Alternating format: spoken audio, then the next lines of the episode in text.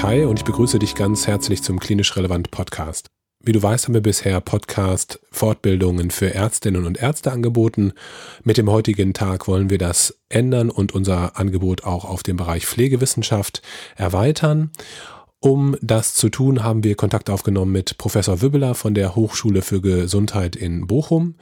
Und jetzt ganz am Anfang des Podcasts würde ich dir gerne Herrn Wübbeler einmal vorstellen und ja, Herr Wibbeler, vielen, vielen Dank, dass Sie dabei sind. Ähm, ich hoffe, es geht Ihnen gut. Ich grüße Sie, Herr gut. Haben Sie Lust, sich einmal kurz vorzustellen? Ja, sehr gerne. Ich versuche das mal. Ähm, also mein Name ist Markus Hübbeler. Ich komme ursprünglich ähm, aus der Pflege, habe äh, ganz klassischerweise noch, wie bis vor vielen Jahren auch üblich, die Ausbildung gemacht und habe dann entschieden, naja, das äh, könnte ja vielleicht noch etwas weitergehen. Habe dann verschiedenen Orten studiert, unter anderem in Münster, also quasi hier um die Ecke in Nordrhein-Westfalen. Dann bin ich nach Halle an der Saale gegangen, habe dort an der Medizinischen Fakultät ähm, Gesundheits- und Pflegewissenschaft studiert und durfte dann an der Universitätsmedizin in Greifswald oben in Mecklenburg-Vorpommern an der Küste promovieren, am Deutschen Zentrum für neurodegenerative Erkrankungen und bin dann äh, in den USA gewesen, habe da an der Harvard Medical School ähm, mein Postdoc gemacht und hatte dann das große Glück, hier in Bochum zunächst eine Vertretungsprofessur zu bekommen und jetzt seit einigen Monaten auch eine dauerhafte Professur. Und dort versuche ich den Studierenden und natürlich auch ähm, mit wissenschaftlichen Mitarbeitern zusammen eben Projekte auf die Beine zu stellen und mit den Studierenden halt eben insbesondere klinische Pflegeforschung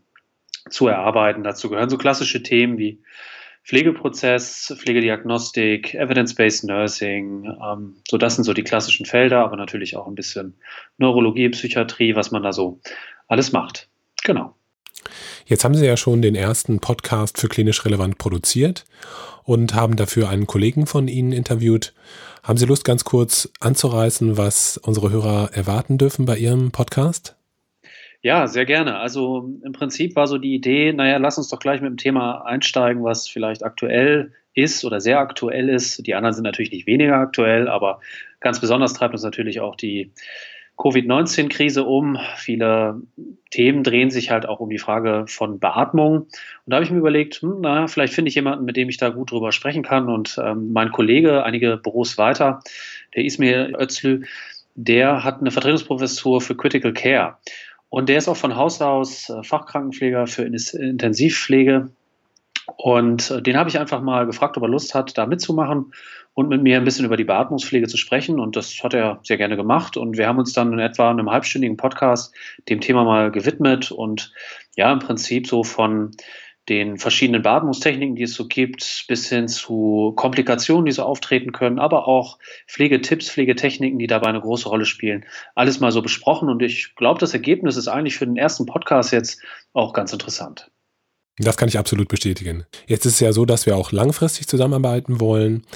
Was haben Sie sich denn noch für andere Themen äh, vorgenommen für unsere Pflegewissenschaft-Reihe? Ja, das ist eine sehr interessante Frage. Man stellt sich natürlich dann auch immer vor die Aufgabe, irgendwie vielleicht das zu, zunächst abzuarbeiten, was ganz besonders interessant ist und was natürlich klinisch relevant ist. Und im Prinzip ähm, habe ich danach mir überlegt, einen Podcast zum Thema Sturz anzufertigen. Ähm, wie wir alle wissen, äh, vor allen Dingen die Pflegenden unter uns, ist Sturz natürlich, aber natürlich auch unsere ärztlichen Kollegen ist Sturz ein wichtiger Faktor bei Pflegebedürftigkeit. Viele Menschen kommen nach einem Sturzereignis, zum Beispiel mit einer Fraktur, nicht mehr wirklich gut auf die Beine und auch viele, die schon pflegebedürftig sind, äh, erleiden dann ein sozusagen schwieriges Schicksal danach, vielleicht sogar Bettlägerigkeit und ja, was kann man da eigentlich machen, um ähm, Sturz, Stürze zu verhindern?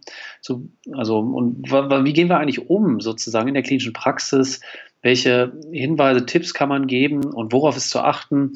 Ich werde dabei erstmal versuchen, vielleicht die klassischen Pflegesettings, unter anderem auch die stationäre Pflege mitzunehmen.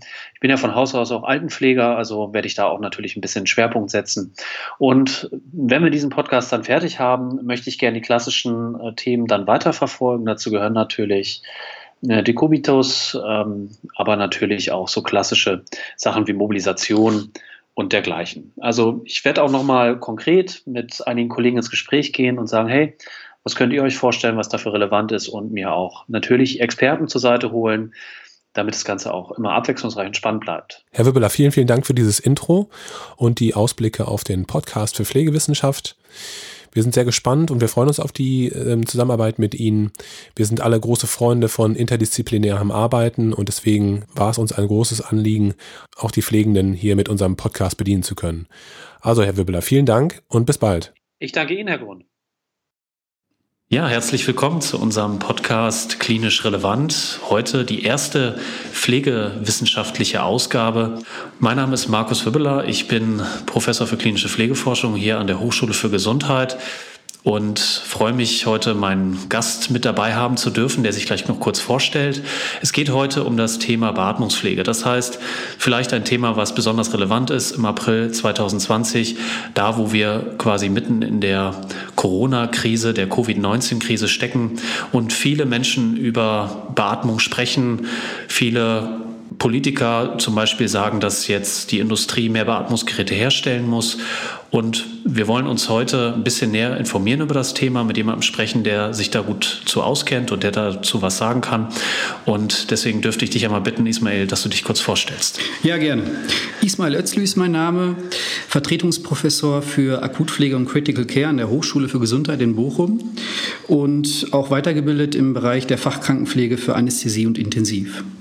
Ja, schön, Ismail. Ähm, ja, dann versuchen wir doch mal mit so einer Frage mal einzusteigen. Die Beatmungspflege. Vielleicht fangen wir mal an mit der Gruppe, die von so etwas betroffen sein können. Wer muss denn eigentlich beatmet werden? Also ganz allgemein kann man erstmal sagen, dass die Indikation einer Beatmungspflege dann gegeben ist, wenn eine sogenannte akute respiratorische Insuffizienz vorliegt. Sprich, wenn die Betroffenen äh, selbst quasi aus eigenem Atemantrieb nicht mehr ausreichend die Atemfunktion äh, selbstständig übernehmen können und somit letztendlich auf die Unterstützung einer maschinellen Beatmung angewiesen sind. Ich habe ja die Indikation akute respiratorische Insuffizienz genannt. Diese mhm. kann man in drei unterschiedliche Typen klassifizieren. Das ist ein bisschen dem geschuldet, um zu sehen letztendlich, was die Ursache für diese Ateminsuffizienz am Ende ist. Man Aha. kann einmal die Typ 1 Klassifikation im Bereich der Oxygenierung innerhalb des Lungenparenchyms ansprechen. Hier liegt ein Oxygenierungsversagen quasi vor, sogenanntes pulmonales Parenchymversagen kann man es auch nennen. Das heißt dann was genau? Das ist dann eine Störung des Belüftungs- und Durchblutungsverhältnisses innerhalb der Alveolen der Lunge. Wir kennen ja alle letztendlich die Anatomie unserer Lunge.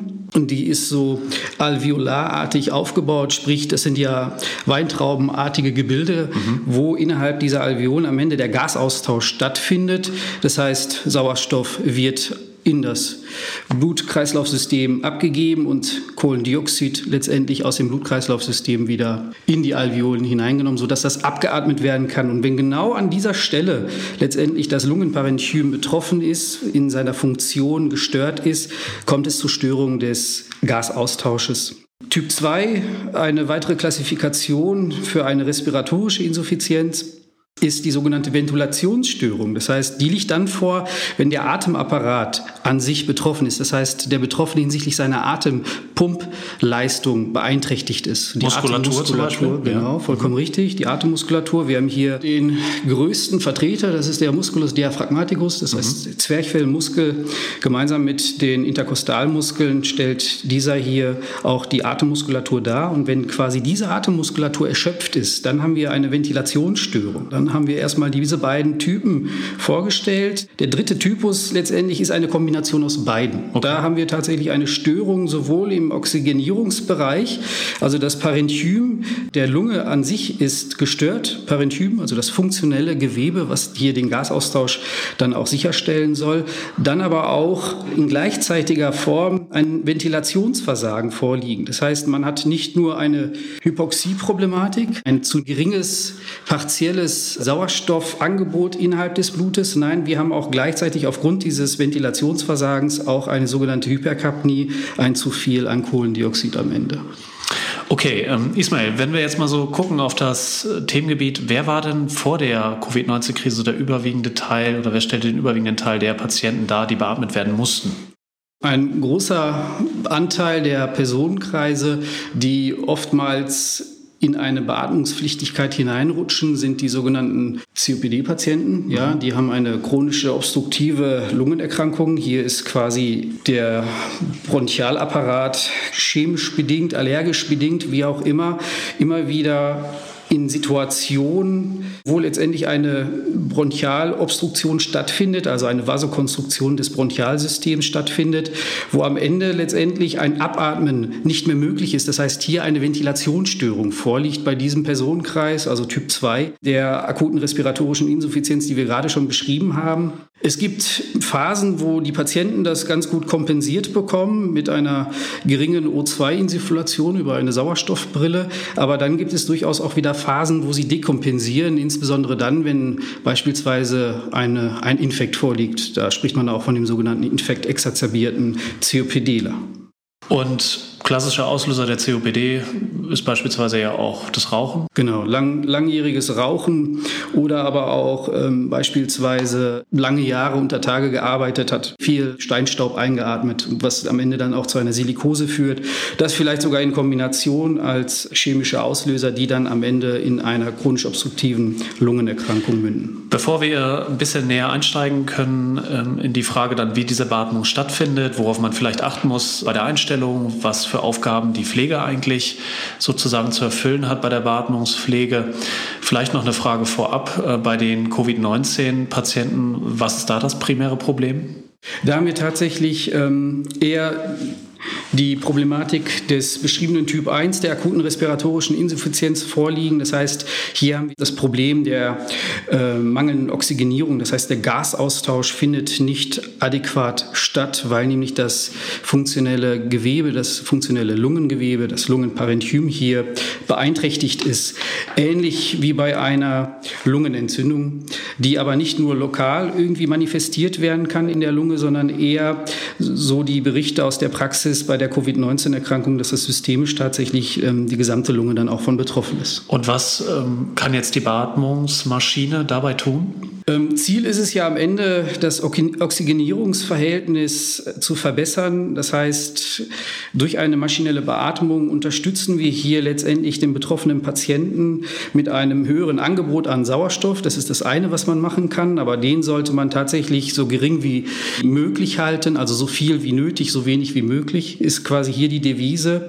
Dann aber auch zusätzlich durch die Beatmungsmaschine anzubieten. Das heißt, das Atemminutenvolumen so über die die Maschine sicherzustellen, ist einmal die Möglichkeit, den Patienten über diese akute Phase hinweg ähm, zu begleiten, ihn quasi über diese akute Phase zu überbrücken, weil das Problem am Ende ist natürlich auch, dass durch eine schlechte Perfusions-Ventilationssituation des Patienten dieser sich auch erschöpft. Das heißt, seine eigene Atemmuskulatur irgendwann auch zum Erliegen kommt, weil man diese Mehrarbeit dann auch nicht adäquat ähm, ja, leisten kann, ist irgendwann auch die Indikation der Beatmung gesetzt. Da gibt es bestimmte Parameter, die man zugrunde legt, woraus man auch bestimmte Quotienten ziehen kann. Man kennt unter anderem aus der Literatur auch den sogenannten Horowitz-Quotienten. Das ist interessant, äh, wenn man einmal schaut, welche partialen Sauerstoffkonzentrationen man in der Blutgasanalyse hat und das einmal dividiert durch die angebotene Sauerstoffkonzentration. Wir zum Beispiel, Markus, hier in der sogenannten Raumluftumgebung atmen eine Konzentration von 21 Prozent Sauerstoff ein. Bei solch einer Covid-19-Erkrankung ist es manchmal dann nicht ausreichend, um eine adäquate Oxygenierung quasi des Blutes vorzunehmen, aufgrund der gerade beschriebenen pathophysiologischen Problematik. Da muss man einfach mit höheren ähm, Sauerstoffkonzentrationen bei der Beatmung arbeiten. Das ist das sogenannte FiO2. Und ich hatte ja gerade schon begonnen, über diesen Horowitz-Quotienten zu sprechen. Dieser würde letztendlich dann errechnet durch PO2 Sauerstoffkonzentration geteilt durch diesen FiO2, das heißt den Anteil der Sauerstoffkonzentration, die man dann zur Beatmung nutzt. Am Ende würde man diesen Quotienten bekommen und anhand dieses Quotienten kann man letztendlich dann auch den Schweregrad dieser Oxygenierungsstörung festlegen und ähm, würde letztendlich dann auch die Indikation für eine maschinelle Unterstützung der Beatmung des Patienten dann auch vornehmen. Ja, Ismail, ich hoffe, alle haben auch mitgeschrieben. Nochmal eine Frage. Man unterscheidet ja verschiedene Beatmungsarten. Kannst du uns dazu was erzählen, wann, zu welchem Zeitpunkt was zum Beispiel angewendet wird? Es gibt einmal diese Unterscheidung zwischen invasiver Beatmung und non-invasiver Beatmung. Ich fange einfach mal mit der non-invasiven Beatmung an. Wir hatten ja vorhin über den Personenkreis der COPDler gesprochen, die ja tatsächlich ein Problem haben, letztendlich ausreichend ähm, die Luft, die sie in der Lunge haben, ausreichend abzuatmen. Das heißt, die haben hier Expiration Ventilationsschwierigkeiten wegen der chronisch obstruktiven Verengung der Bronchiolen und können am Ende dann auch nicht genug CO2 abatmen. Man unterstützt diese Patienten dann über solch eine non-invasive Ventilation mittels beispielsweise einer Maskenbeatmung. Deshalb non-invasiv, weil man halt keinen Tubus einführt in, in die Trachea, nicht endotracheal einen Tubus quasi vorliegen hat, sondern tatsächlich über eine Maskenbeatmung beispielsweise. Diese kann entweder mittels Nasen-Mund-Beatmung erfolgen oder aber auch eine Ganzgesichtsmaskenbeatmung. Die gibt es da auch. Und über diesen Weg bietet man letztendlich den Betroffenen ähm, auch eine Unterstützung mittels Beatmungsmaschine an, wo letztendlich über einen sogenannten PEEP, ja, so nennt sich das. Das ist die Abkürzung für Positive and Expiratory Pressure. Ein kontinuierlicher Druck aufgebaut wird über die Beatmungsmaschine, um am Ende den Bronchialweg offen zu halten, also dieser Obstruktion entgegenzuwirken, um so letztendlich die Ventilation sicherzustellen und dann wieder dem Patienten die Möglichkeit zu geben, dass er ausreichend Luft ventiliert, sowohl in, die, in der Inspirationsphase als auch in der Expirationsphase, somit er auch die Möglichkeit hat, am Ende ausreichend Kohlendioxid abatmen zu können. Bei der invasiven Beatmungsform ist es, so wie ich gerade schon mal kurz äh, darauf hingewiesen habe, dass Beatmungszugänge eher endotracheal liegen. Das ist solch ein endotrachealer Tubus, der kann entweder über den Mundweg eingeführt sein oder man spricht auch von nasoorotrachealen Tuben, die dann über den Nasenweg auch eingeführt werden. Die sind entsprechend schmaler vom Lumen her. Neben diesen nasotrachealen und orotrachealen Tuben gibt es natürlich auch nochmal die Möglichkeit über Trachealkanülen, die bei einem liegenden Tracheostoma auch eingeführt werden können. Das ist aber eher der Fall bei Patienten, die Langzeit beatmet sind. Da ist dann die Indikation gegeben. Bei diesen akuten Situationen, da reichen durchaus die erstgenannten Zugänge aus. Und da liegt letztendlich dann dieser Zugang endotracheal, dieser Beatmungszugang. Und der Unterschied ist am Ende, dass man eigentlich die non-invasive Ventilation tatsächlich nur bei Patienten anwenden kann, die ähm, bei Bewusstsein sind, weil die Gefahr besteht, dass es zu einer Aspiration kommen kann durch diese Beatmungsdrücke, die aufgebaut werden über den Mund- und äh, Rachenraum. Die gelangen ja nicht nur über die Trachea in die Lunge, sondern tatsächlich auch über den Ösophagus auf den Magen. Also diese Drücke, diese Beatmungsdrücke können sich auf den Magen auswirken, sodass der Kardia-Verschlussdruck hier überwunden werden kann und es tatsächlich auch zur Regurgitation und zur Aspirationsgefahr kommen kann. Deshalb ist es umso wichtiger, dass diese Patienten bei einer non-invasiven Ventilation tatsächlich bei Bewusstsein sind, um die Schutzreflexe auch hier vorzuweisen, um am Ende letztendlich sicherstellen zu können, dass es nicht zu einer Aspiration kommt. Am Ende hat man dann die berühmt-berüchtigte chemische Lungenentzündung, die sogenannte Mendelssohn-Pneumonie, die sollte man tunlichst vermeiden. Das heißt, wenn der Patient nicht bei Bewusstsein ist, ist die Indikation einer invasiven Beatmung gegeben, um letztendlich diese fehlenden Schutzreflexe dann auch zu kompensieren, weil bei einem liegenden Endotrachealtubus ist es so, dass man einen Kaff setzt. Das kann man sich so vorstellen wie ein klein, kleiner Luftballon letztendlich, ein ähm, Schloss, was in der Trachea quasi luftdicht ähm, um diesen Tubus herum das soweit abdichtet. Und falls es da mal tatsächlich zu einer Regurgitation aus dem Magen heraus ähm, kommen sollte, das Mageninhalt gegebenenfalls auch da in die Trachea hineingleiten sollte, ist dieses tatsächlich schon allein durch diesen Kaff, durch diesen geblockten Kaff des Tubus ähm, schon mal zumindest vom Risiko her gemindert, dass das dort auszuschließen wäre. Okay, das klingt ja schon mal nach einer relativ klaren Einordnung, dass wir bei Patienten mit vorhandenem Bewusstsein eben eher auf eine Atemmaske setzen, während wir bei bewusstlosen Patienten beispielsweise eine invasive Beatmung vorziehen würden, oder? Genau. Nun vielleicht eine ganz klinisch relevante Frage. Welche Fehler können denn bei der Beatmung hauptsächlich so passieren?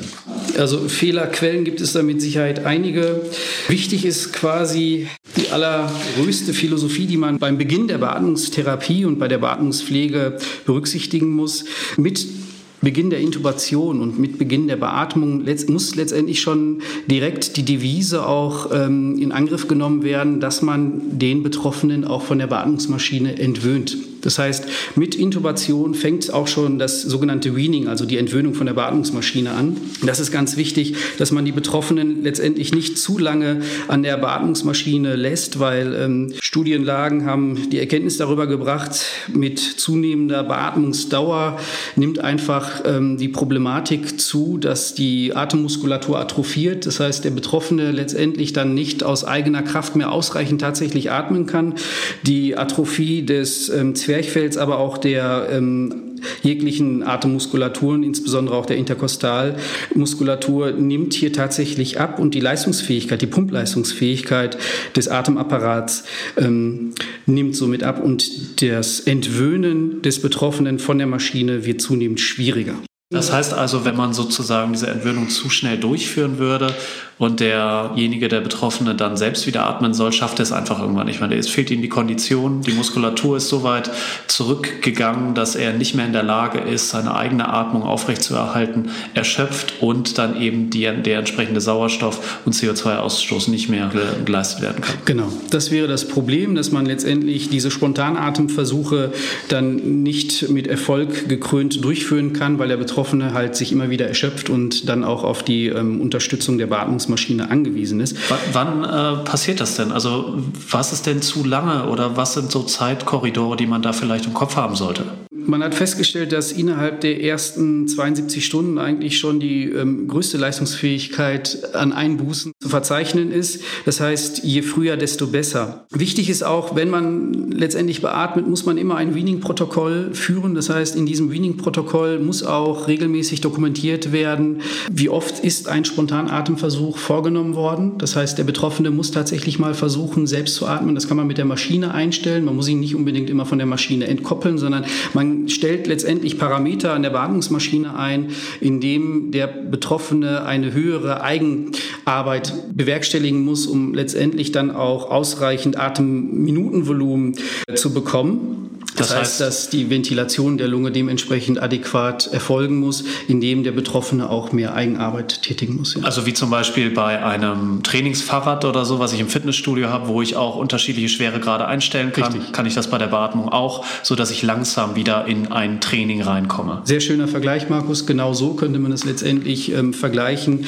Und ähm, wichtig ist auch, ähm, ich hatte ja gerade auch von dem Wiening-Protokoll gesprochen, wenn man diese Spontanatemversuche dokumentiert, dass man auch genau dokumentiert, was letztendlich jetzt die Ursache war, dass man diesen Spontanatemversuch abbrechen muss, damit man auf dieser Datengrundlage auch evaluieren kann und was man dann optimieren kann für die nächsten Spontanatemversuche. Wie lange dauert das denn, bis jemand wieder so fit ist? Tja, das ist tatsächlich sehr unterschiedlich. Ähm, es gibt eine Leitlinie bezüglich des prolongierten Weanings, nennt man das, also das verlängerte Weaning. Ähm, man ist dahergegangen und hat drei Weaning-Kategorien identifiziert. Also die erste Weaning-Kategorie Kategorie. Das sind quasi die Personenkreise, wo es dann schon ähm, letztendlich ziemlich einfach quasi funktioniert, dass man den Betroffenen von der Beatmungsmaschine entwöhnt. Das ist das sogenannte einfache Weaning. Das erfolgreiche Weaning findet hier schon nach dem ersten Spontanatemversuch und der ersten Extubation statt ist unproblematisch. Das ist quasi in der Akutphase noch auf einer Intensivstation, beispielsweise bei den Patienten, die aufgrund eines Herzinfarktleidens dergleichen reanimiert und gegebenenfalls auch intubiert und beatmet werden mussten für ein paar Stunden oder Tage, wie auch immer. Und das Extubieren am Ende dann tatsächlich einfach dann funktionierte. Das wäre dann tatsächlich die Kategorie 1 des Weanings. Dann hat man innerhalb dieser Weaning-Kategorien die Kategorie 2, ein sogenanntes schwieriges Weaning ist hier nur ähm, möglich. Das heißt, ein erfolgreiches Weaning nach initial erfolglosem Weaning spätestens beim dritten Spontanatemversuch oder innerhalb von sieben Tagen nach dem ersten erfolglosen Spontanatemversuch, dass am Ende dann hier dieser zweiten ähm, Weaning-Phase quasi tatsächlich die Extubation auch erfolgreich durchgeführt werden kann. Dann haben wir die Betroffenen, das sind dann oftmals tatsächlich Patienten, die ich gerade schon ähm, angesprochen hatte, sogenannte COPDler, die die chronisch obstruktive Lungenerkrankung haben, die fallen in die Kategorie 3, also ein prolongiertes Weaning. Da kann es tatsächlich auch Monate dauern, bis man die adäquat von der Maschine entwöhnen kann. Teilweise kann man auch nur partial eine Entwöhnung vornehmen, dass man die Patienten so stabilisiert, dass die tagsüber mit einer Sauerstoffinsufflation und einer Sauerstoffflasche quasi mobil ähm, sich bewegen können, aber vielleicht zur Nacht hin sich so über den Tag hin erschöpft haben und zur Nacht hin ähm, entlastet werden müssen und gegebenenfalls dann über eine äh, NIF weiter beatmet werden müssen, also NIF non-invasive Ventilation, eine Unterstützung von der Beatmungsmaschine bekommen müssen, um am Ende dann auch hier eine Entlastung zu bekommen.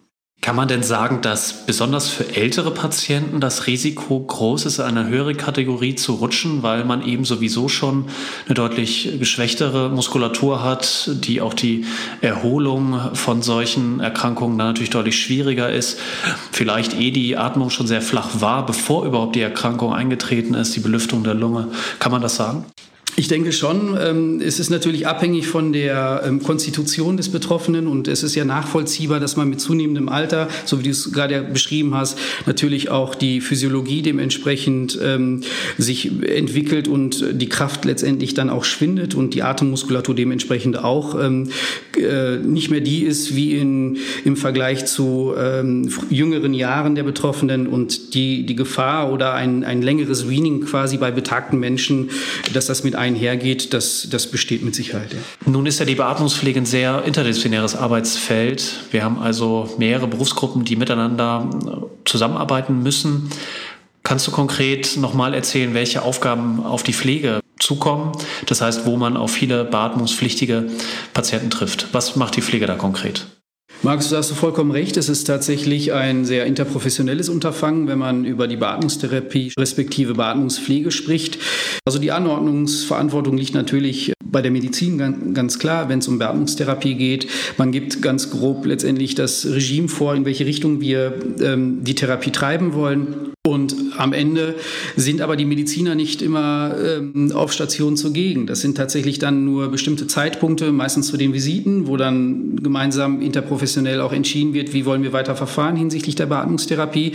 Und die Pflegenden sind kontinuierlich quasi mit dem Patienten zusammen. Und welche Aufgaben kommen jetzt den Pflegenden zu? Das heißt, diese führen einmal die ähm, angeordnete Beatmungstherapie quasi durch, indem das umgesetzt wird, welche Beatmungsparameter am Ende dann relevant sind, welche Beatmungsmodi notwendig sind.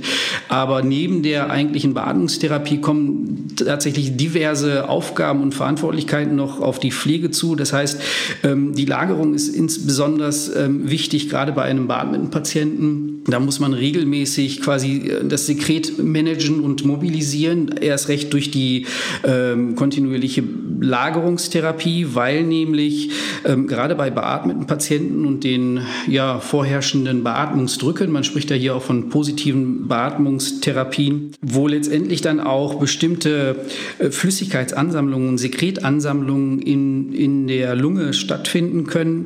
Diese lagern sich vornehmlich aufgrund des orthostatischen Druckes gerne in den dorsobasalen Bereichen der Lunge an. Man muss regelmäßig eine Lagerung des beatmeten Patienten durchführen, damit gerade gerade diese dorsobasalen Lungenareale freigelegt sind.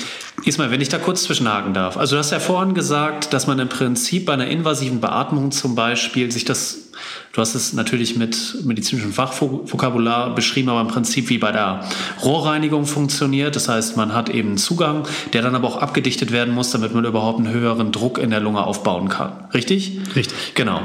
So, wenn jetzt, wenn ich jetzt also diesen Zugang habe, dann ist ja sozusagen ist dem Patienten nicht mehr möglich, so wie wir es ja im Normalfall tun würden, mehrfach am Tag zu husten und schon gar nicht, wenn ich zum Beispiel ein inflammatorisches Geschehen habe, eine Lungenentzündung, wo sich auch gegebenenfalls Wassereinlagerungen äh, bilden können.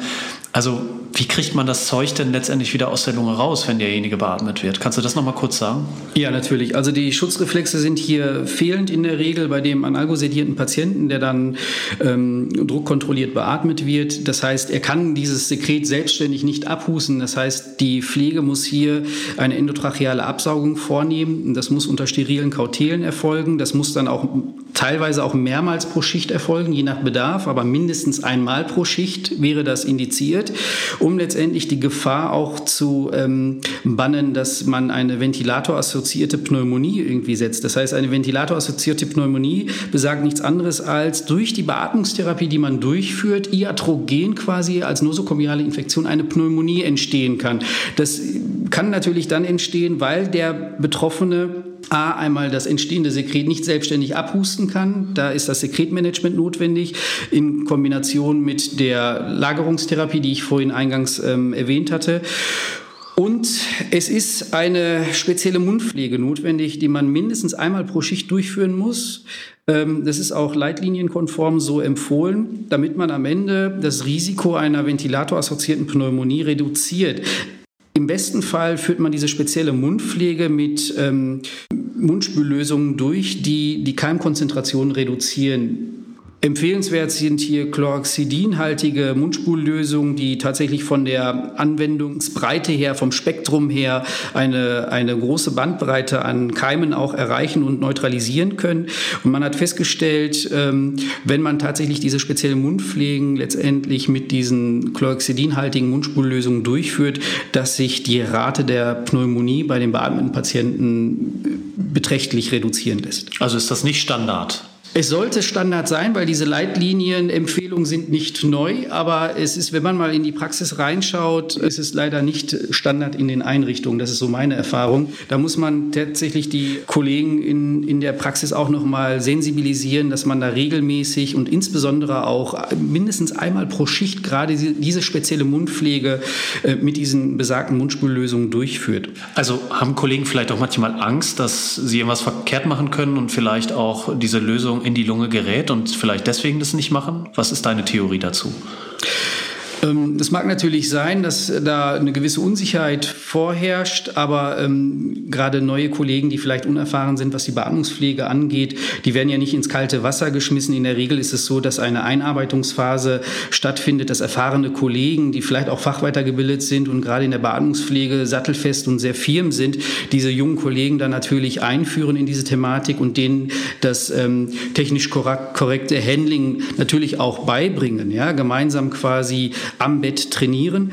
Ähm, da dürfte in der Regel, wenn man das korrekt durchführt, nichts passieren. Man achtet darauf, dass der Kaff letztendlich der, des liegenden Endotrachealtubus ausreichend geblockt ist, sodass diese Flüssigkeiten, mit denen man letztendlich dann im Mundraum während der speziellen Mundpflege hantiert, auch nicht weiter als, äh, als Flüssigkeit in die Lunge aspiriert wird. Wenn ich ähm, sozusagen zum Monitoring etwas machen will, das heißt, ich muss überhaupt herausfinden, muss ich das Sekret vielleicht häufiger absaugen? Reicht vielleicht einmal am Tag nicht? Wäre ja denkbar. Oder ist es irgendwas anderes, ein anderes Geschehen in der Lunge, was ich vielleicht sogar hören kann? Nun, das Abhören ist ja eine wichtige Technik, also für den lungenmedizinischen Facharzt, also den Pulmologen. Kann man das auch äh, für die Pflege empfehlen? Bei Beatmungs Absolut, das ist, das ist unabdingbar, sogar die Auskultation, die ähm, routinemäßige Auskultation, um einfach äh, schon alleine zu sehen, ob der ähm, Endotrachealtubus, der ja beim Patienten liegt, auch noch richtig liegt. Bei jeder Manipulation, die ich entweder während des Absaugvorgangs durchführe oder aber auch nach jeglichem Lagerungswechsel, bin ich verpflichtet, auch aus pflegerischer Perspektive heraus hier die Lunge zu auskultieren, ob sie noch beidseitig gut ventiliert ist. Das hört man sehr gut. Äh, wenn man das ein paar Mal gemeinsam unter Anleitung macht, als unerfahrener äh, Pflegender quasi auf einer Intensivstation, hat man das sehr schnell raus, wie letztendlich eine gut ventilierte Lunge sich anhören muss und dies auch beidseits, weil es kann schon mal sein, dass durch einen Lagewechsel gegebenenfalls oder aber auch ähm, Wechsel des Fixierungsmaterials des liegenden Tubus was ja regelmäßig erfolgen muss, weil das Material sich erschöpft und die Fixierung nicht mehr gewährleistet ist, kann es durchaus sein, dass es schon mal dazu kommt, dass ähm, Tuben sich verschieben, zu tief rein verschoben werden oder vielleicht ein Stück weit rausrutschen, sodass nur noch ein Lungenflügel ausreichend ventiliert ist. Das kriegt man aber sehr schnell raus, wenn man das routinemäßig auch nach jeder Manipulation auskultiert. Du hast die Lagerung erwähnt. Welche besondere Rolle spielt die Lagerung bei der Beatmungspflege? Die Lagerung ist immens wichtig, insbesondere bei einer ähm, progredienten Verschlechterung des Patienten, wenn gegebenenfalls die sehr befürchtete Komplikation bei einer Beatmungstherapie eintritt, das sogenannte ARDS. Acute Respiratory Distress Syndrom. Das ist vergleichbar wie bei dieser Problematik, die wir aktuell bei der Covid-19-Erkrankung haben, dass die Lunge systemisch hier tatsächlich in, in einen Entzündungsprozess hineinkommt, sodass die Gasaustauschfläche äh, hier so in Mitleidenschaft gezogen wird, dass die Oxygenierung nicht ausreichend gegeben ist. Da ist beispielsweise auch Leitlinienempfehlung, dass man über mehrere Stunden am Tag ähm, eine Bauchlagerung vornimmt.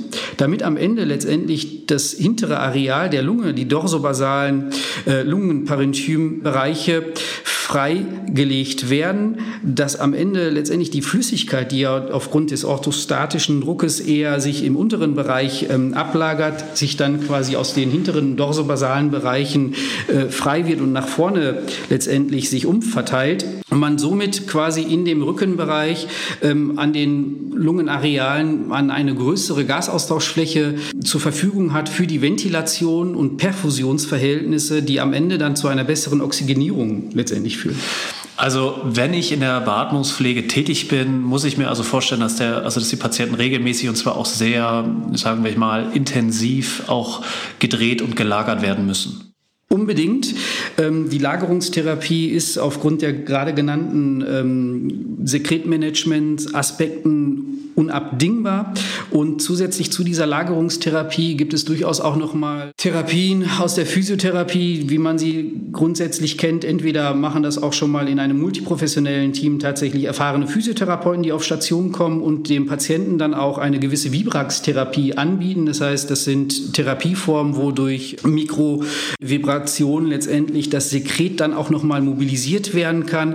Ähm, ich kenne es aber so, dass Pflegende das selber aus Eigeninitiative auch machen. Wir hatten das damals auch, solche Vibrax-Geräte, dass wir das dann routinemäßig mindestens einmal pro Schicht durchgeführt haben, damit man, das, diesen Effekt sieht man, wenn man nach solch einer Vibrax-Therapie eine endotracheale Absaugung durchführt, wie viel Sekret man am Ende damit tatsächlich auch nochmal mobilisieren kann. Kannst du nochmal konkret sagen, was ist jetzt die Vibrax-Therapie? Wie muss man sich das vorstellen? Die Vibrax-Therapie, ich drehe den Patienten, der beatmet wird, auf die Seite, informiere ihn, egal ob er analgosediert ist oder nicht. Wir müssen immer davon ausgehen, dass ähm, ein Mindestmaß an Kommunikation und an Information bei dem Patienten natürlich ankommt. Und das heißt, ich muss ihn bei jeder Manipulation, bei jeder pflegerischen Tätigkeit informieren. Und gemeinsam, das macht man nicht alleine, das macht man mindestens mit zwei Pflegekräften, dass man den Patienten auf die Seite dreht und ihn tatsächlich beginnend mit einer atemstimulierenden Einreibung erstmal soweit ähm, am Rücken entweder Wasser in Öl-Emulsion oder Öl in Wasseremulsion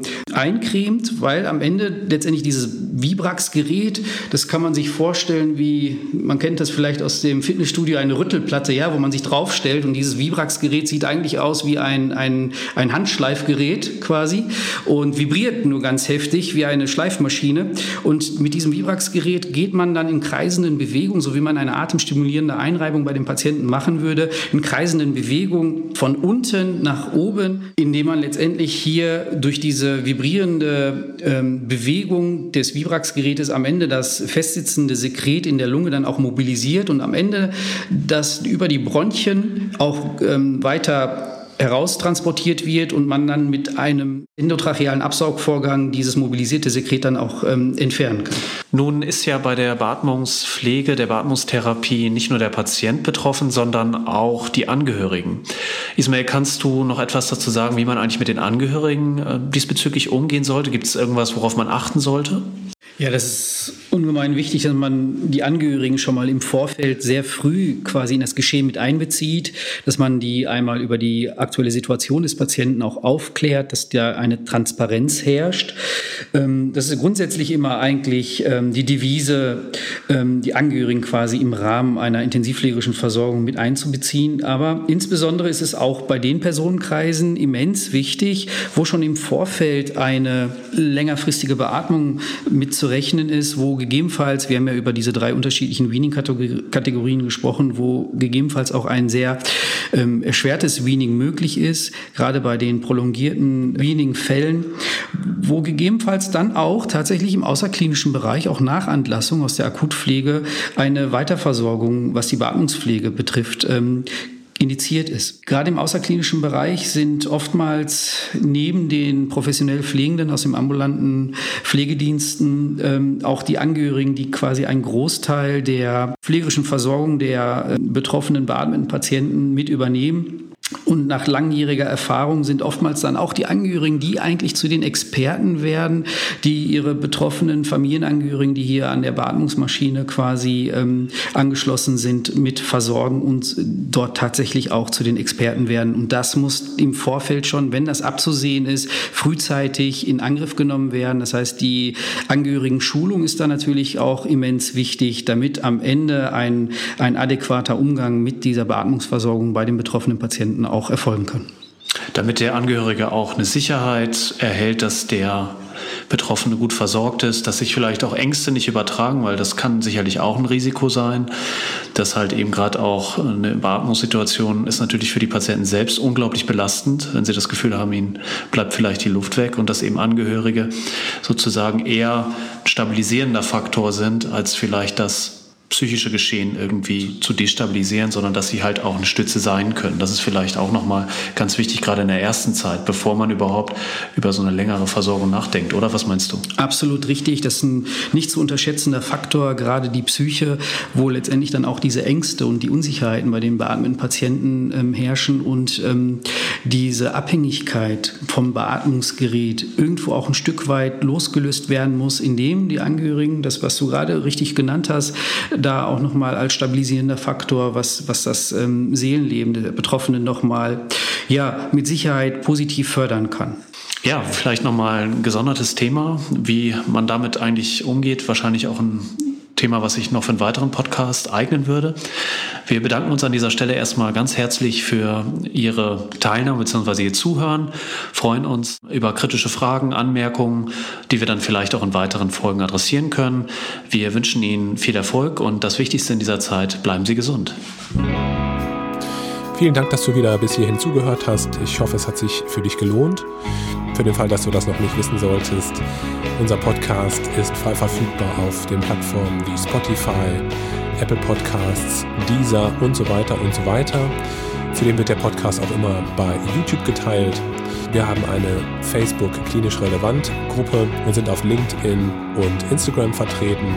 Wenn du uns einen großen Gefallen tun möchtest, wäre es super, wenn du uns eine positive Bewertung bei Apple Podcasts hinterlassen könntest. Ansonsten bist du herzlich eingeladen mitzumachen bei Klinisch Relevant, weil wir uns als offene Plattform verstehen. Wenn du mal Lust haben solltest, einen Fortbildungsbeitrag bei Klinisch Relevant zu teilen, dann melde dich doch einfach unter kontakt.klinisch-relevant.de und wir nehmen gerne Kontakt auf mit dir. Bis dahin wünsche ich dir alles Gute. Ciao.